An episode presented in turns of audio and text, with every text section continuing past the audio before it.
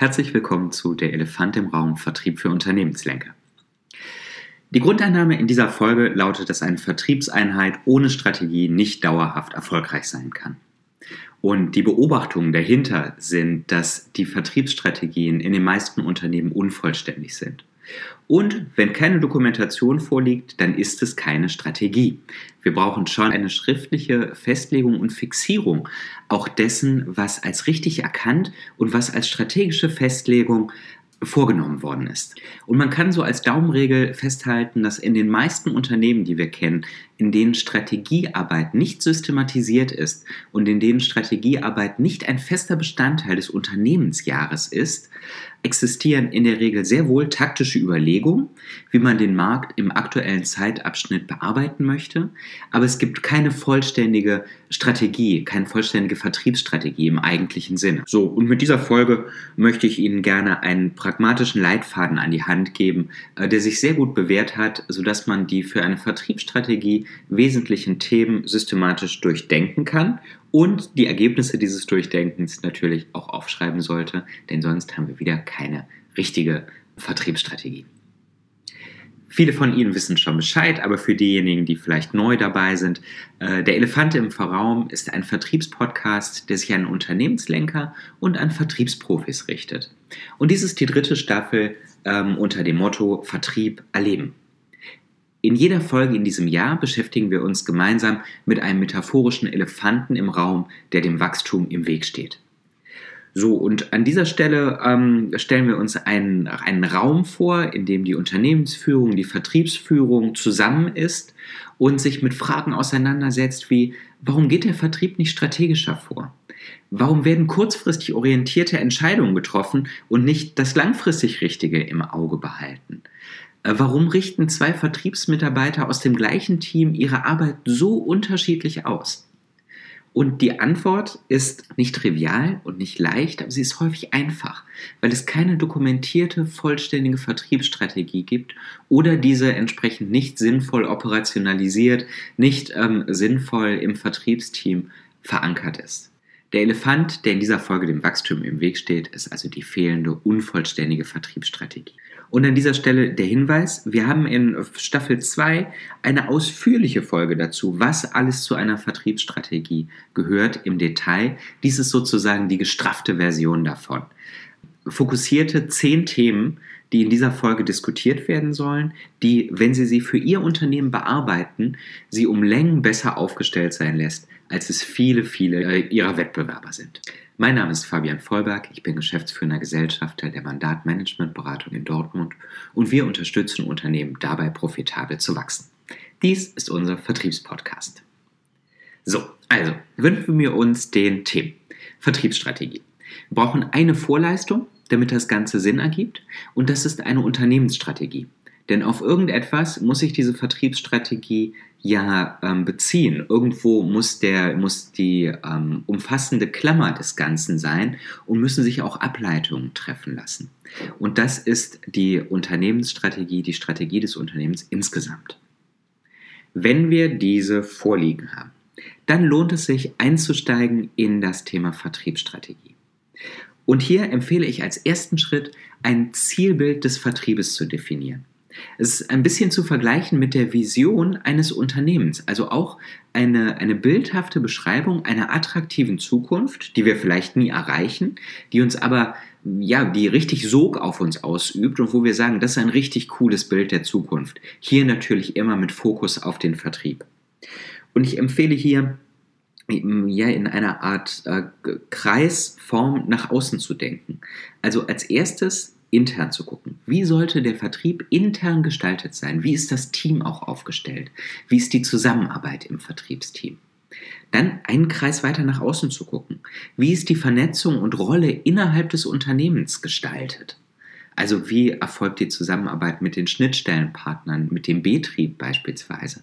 Wie erfolgt die Zusammenarbeit mit dem Marketing? Wie ist die Vernetzung mit der Unternehmensführung gewährleistet? Das ist dieser zweite Kreis. Und der dritte, wie sind die Kundenbeziehungen und die Interaktion mit dem Kunden idealerweise gestaltet in einem richtig coolen Zielbild? Die Reihenfolge dieser, ähm, der, der Bearbeitung dieser Kreise können Sie nach Ihrem persönlichen, nach Ihren persönlichen Schwerpunkten wählen. Ich arbeite gerne von außen nach innen, beginne also bei dieser Kundenperspektive und entwickle mich nach innen. Aber hier gibt es kein richtig ähm, oder falsch, sondern es gibt vielmehr ein, ähm, es passt für das Unternehmen und Ihre Betrachtung des Vertriebes aktuell oder nicht. Am Ende ähm, gleichen Sie sowieso nochmal alle Kreise miteinander ab und gucken, ob es insgesamt ein richtig tolles, attraktives Zielbild des Vertriebes ist. Denn wenn uns das fehlt, wenn uns diese, dieser, dieses Bild fehlt, diese Visualisierung der Zukunft fehlt, dann wissen wir auch nicht richtig, an welchen Handlungsfeldern müssen wir jetzt eigentlich arbeiten, welche Meilensteine haben wir eigentlich im Vertrieb hin zu diesem ja, zu dieser Zukunft, in die wir uns gerne entwickeln möchten, in die wir den Vertrieb auch gerne entwickeln möchten. Das war Punkt 1, ein Zielbild des Vertriebs zu definieren. Punkt 2, quantitative, natürlich, und qualitative Ziele des Vertriebes zu definieren. Und damit meine ich jetzt nicht nur bezogen auf das nächste Jahr, also einfach ähm, quantitative Ziele für das nächste Jahr festzulegen, sondern die Perspektive ein bisschen zu weiten.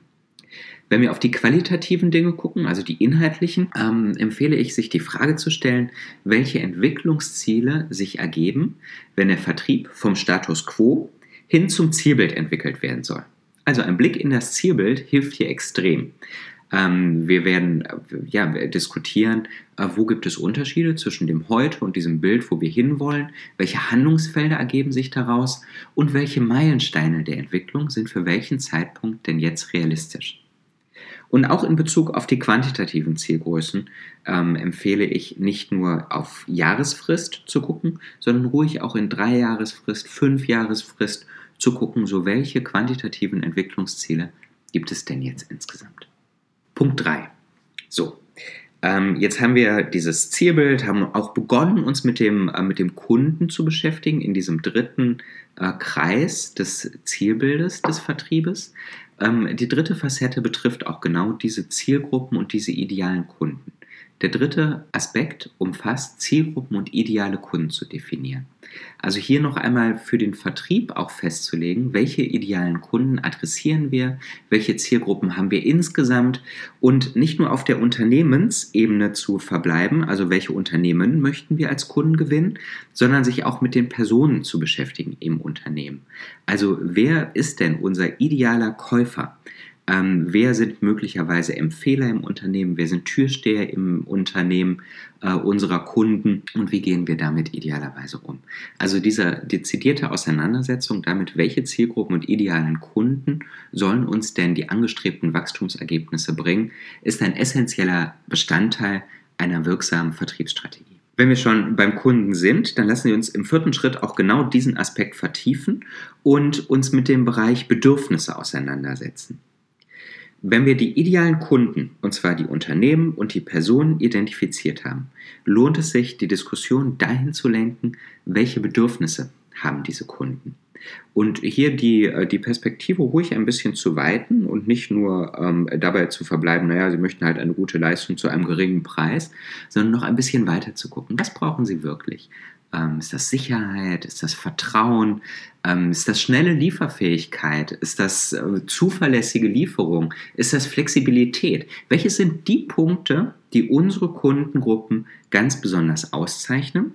Und vermutlich werden Sie hier relativ viele Bedürfnisse bei herausarbeiten. Dann auch festzulegen, auf was wollen wir uns denn konzentrieren im Vertrieb? Welche Bedürfnisse wollen wir besonders fokussieren und in den Mittelpunkt stellen? Ähm, ja, das gibt sehr viel äh, Klarheit für die Marktbearbeitung, für den Aufbau von Vertriebsgesprächen und vieles, vieles mehr. Jetzt kommt ein fünfter Punkt, denn jetzt haben wir unsere, unsere Kundengruppen beschrieben, kennen ihre Bedürfnisse, wissen, worauf wir uns konzentrieren wollen. Das heißt, wir nehmen uns als nächstes dann die Unternehmensantworten vor auf diese äh, impliziten Fragen. Wir betrachten nämlich das Kernsortiment und die konkreten Leistungen. Und zwar die, die wir im Vertrieb besonders fokussieren möchten. Welche Leistungen und Produkte möchten wir im Vertrieb diesen Bedürfnissen gegenüberstellen? Welche sind sozusagen unsere Pfeile oder unsere Werkzeuge ähm, im Instrumentenkoffer, die wir an der passenden Stelle dann, ähm, dann rausnehmen und diesen Bedürfnissen gegenüberstellen? Und noch ein ergänzender Punkt, den ich sehr sinnvoll finde, wenn man schon in der Diskussion beim, äh, bei Produkten, bei Leistungen und ähm, Bestandteilen ist, sich dann im Vertrieb auch damit auseinanderzusetzen, wie sieht eigentlich unser idealer Auftrag aus habe ich unseren idealen Kunden beschrieben in den Schritten davor, kenne die Bedürfnisse, weiß, welche Leistungen ich dem Ganzen gegenüberstellen möchte und frage mich jetzt noch, wie sieht denn jetzt ein idealer Auftrag aus? Auch dies gibt dem Vertrieb viel Sicherheit, viel Klarheit dazu, was man erreichen möchte, wenn diese Festlegung einmal getroffen ist. So, nun ist die Klarheit erhöht in Bezug auf die Kunden, in Bezug auf das Leistungsportfolio. Nun lohnt es sich zu überlegen, wie wir uns im Vertrieb ähm, positionieren und vom Wettbewerb abgrenzen.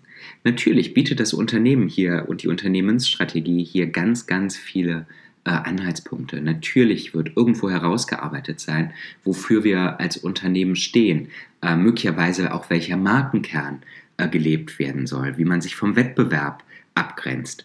Und die Kernfrage, wenn man diese ganzen Unterlagen und Festlegungen gesichtet hat, ist, was heißt das für unser vertriebliches Handeln? Wie kriegen wir das übersetzt? Wie kriegen wir das in Gespräche eingebaut? Wie bekommen wir das in, ähm, keine Ahnung, Vorträge eingebaut, die möglicherweise äh, der Vertrieb hält? Wie bekommen wir das in Veröffentlichungen ähm, eingebaut? Und wie kriegen wir das in, jede, in jeden Punkt, wo der Kunde uns erlebt, eingebaut? Und hier reicht es nicht, sich darauf zu verlassen, ja, das Marketing wird uns schon sagen, was wir zu tun haben. Nein, die Festlegung sollte der Vertrieb schon selber betrachten, Ableitungen treffen, gerne auch in den Dialog mit dem Marketing darüber gehen oder mit der Unternehmensführung darüber gehen, ob das auch so äh, gewünscht ist und im Sinne derer, die für die Marke verantwortlich sind und für das Marketing verantwortlich sind. Aber Antworten sollten hier schon selber entwickelt werden. Der Vertrieb ist nicht nur eine Umsetzungseinheit, sondern durchaus eine strategische und eine konzeptionelle äh, Einheit, wenn man so möchte. Eng damit verbunden ist der siebte Punkt, nämlich die Marktbotschaft herauszuarbeiten und hier wirklich auf den Punkt zu bringen, ähm, was möchten wir senden? Welche Nutzen, Wertargumente stehen im Fokus? Welches Leistungsversprechen geben wir ab? Diese Dinge wirklich auf den Punkt zu bringen. Je einfacher etwas ist, umso wahrscheinlicher ist es, dass es auch verstanden und umgesetzt wird. Und in diesem siebten Punkt, Marktbotschaft herauszuarbeiten, geht es ganz konkret für den Vertrieb darum, hier Festlegungen zu treffen und dann auch mit einer Stimme nach außen hin zu sprechen. Der achte Punkt, wenn diese ganzen Dinge ähm, festgelegt sind, ähm, betrifft äh, den äh, Distributionsansatz. Welche Kanäle bespielen wir? Und wie soll das Zusammenspiel zwischen diesen Kanälen aussehen? Wie bespielen wir diese ganz konkret? Und ja, wie ganz konkret ähm, lässt sich hier Markterfolg, lässt sich hier Wachstum generieren?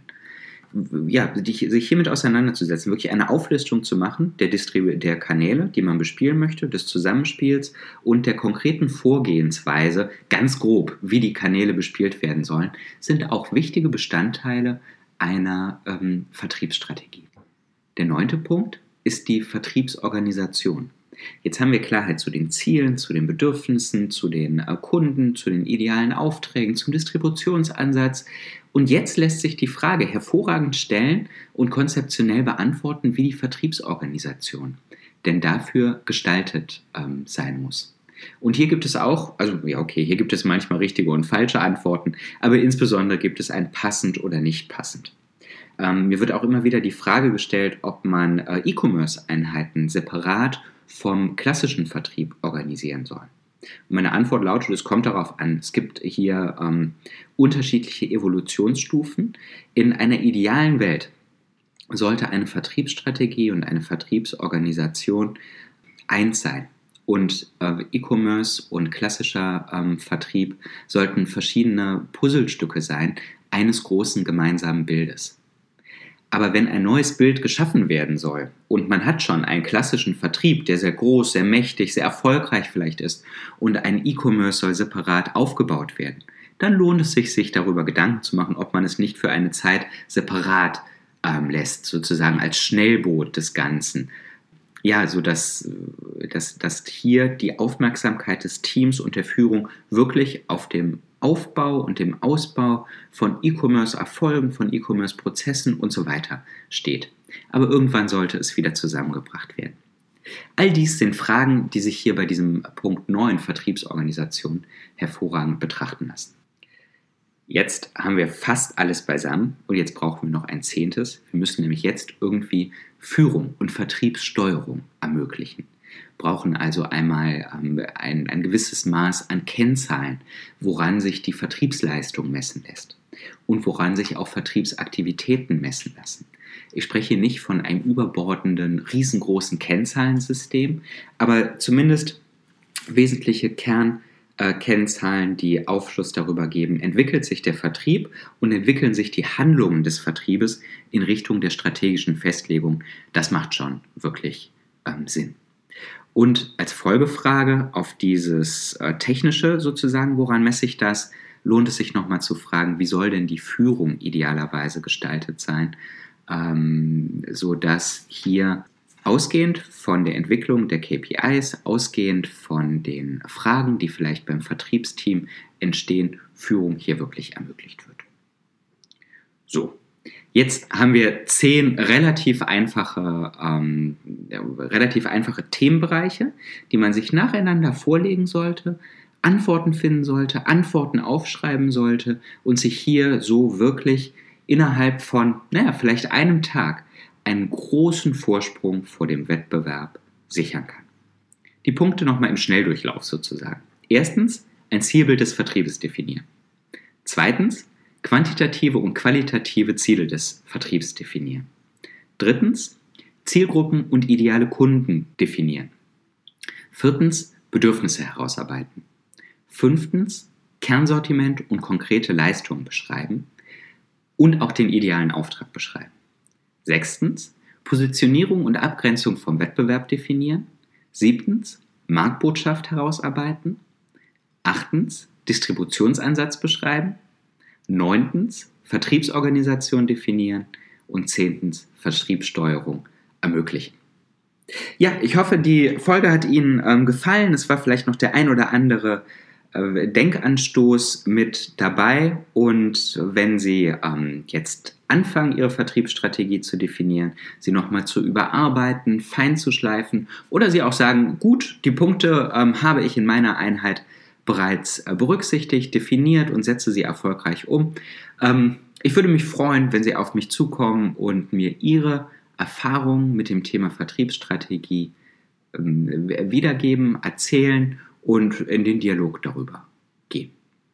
So, das war der Elefant im Raum Staffel 3 und die Folge heute setzte sich mit dem Thema Wachstum durch pragmatische Strategiearbeit im Vertrieb auseinander. Viel Freude weiterhin bei der Arbeit am und im Vertrieb und auf bald.